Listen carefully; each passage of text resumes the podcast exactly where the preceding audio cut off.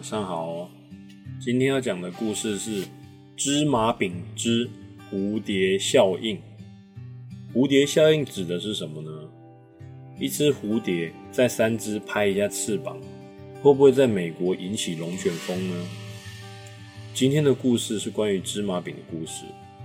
有一天呢，猪妈妈要小猪兄弟到市集去买东西，临走的时候。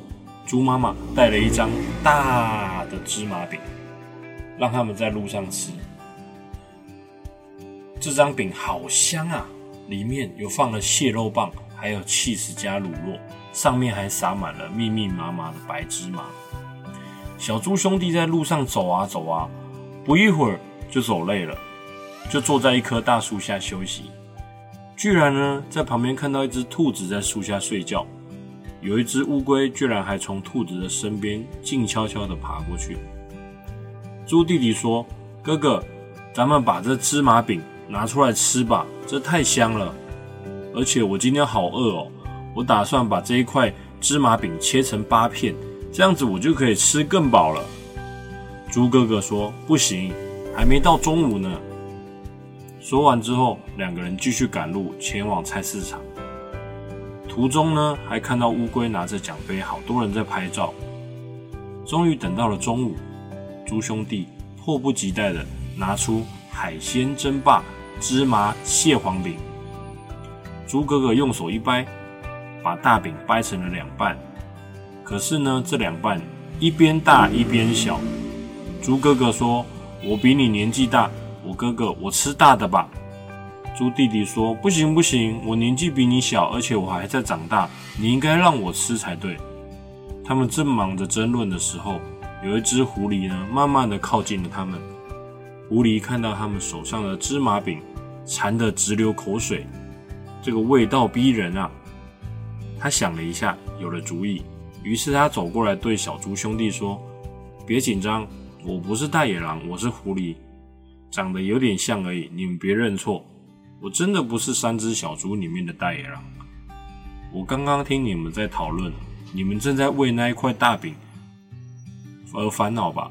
让我来帮帮你们，我可是最公正公平的呢。小猪兄弟听了，就把手里的大饼交给了狐狸。这时，狐狸接过大饼之后，就在大的那一块上面咬了一小口。狐狸说：“给你，这下公平了吧？”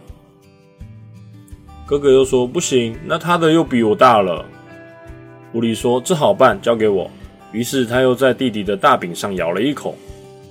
弟弟又说：“不行，那哥哥又比我大了，怎么又一块大一块小啊？”这时呢，狐狐狸呢就在一大饼上咬一口，又在另外一块又再咬一口。原本呢那两块跟脸一样的大饼，咬到最后，现在只剩手指那么大了。小狐狸说。总算这次两块一样大了吧？之后他又把饼交回到小猪的手上，小声的说：“好了，我吃完前菜，接下来要去找小红帽的奶奶了。”这时候呢，两只小猪看着手上的饼，傻眼了，他们的肚子饿得咕噜咕噜叫。小猪兄弟本来应该要互相礼让的，默契的一起对付狡猾的狐狸，可是呢，却为了一张非常普通的。海鲜芝麻争霸蟹黄饼而起了争执，让狐狸找到了机会，左一口右一口把大饼吃得所剩无几，然后满足的拍拍肚皮走了。这代表什么意思呢？有饼就快吃，别在那边你一块我一块，免得被狐狸给吃了。猪兄弟只好饿着肚子去菜市场买妈妈交代的东西了。另外，就离这不远处有一座农场。里面总共住了四种动物，有猪、鸡、跟牛，还有一只老鼠。有一只老鼠呢，看到农夫买了一个捕鼠器，它连忙躺到农跑到农场里，跟惊恐的对其他动物说：“房子里面有一个捕鼠器啊！”公鸡听了只是咯咯叫说：“那是抓老鼠的，又不是抓我，对我不重要，完全不影响啊！”猪很同情的对他说：“我爱莫能助，帮不上你的忙。”但我会为你求神拜佛的。老鼠转向牛，摆出求助的表情。牛很淡定说：“我很遗憾，但真跟我没关系。那个捕鼠器完全伤害不到我，并没有动物要帮他出主意，也没有动物要帮那个老鼠。老鼠垂头丧气的回到屋内，很沮丧的面对捕鼠器。隔天呢，捕鼠器抓到猎物，农夫的太太叫做白雪，她匆忙去看，因为很暗，所以没有注意到捕鼠器抓到的是一条毒蛇。结果一个不小心，手臂被咬到了。农夫赶紧送他到保健室治疗。医生问农夫知不知道是什么蛇？农夫拿出手机给医生看，不看还没事，看了吓一跳，差点把手上的手机给摔了。想不到居然是百步蛇，毒性非常的强。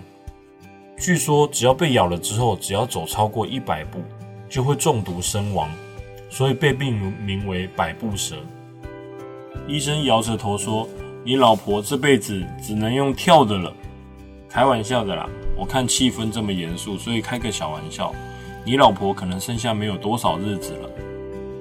农夫听到这边，当然，为了白雪的病，农夫决定宰了会带来厄运的黑鸡，炖了一锅黄金流沙鸡汤给他喝。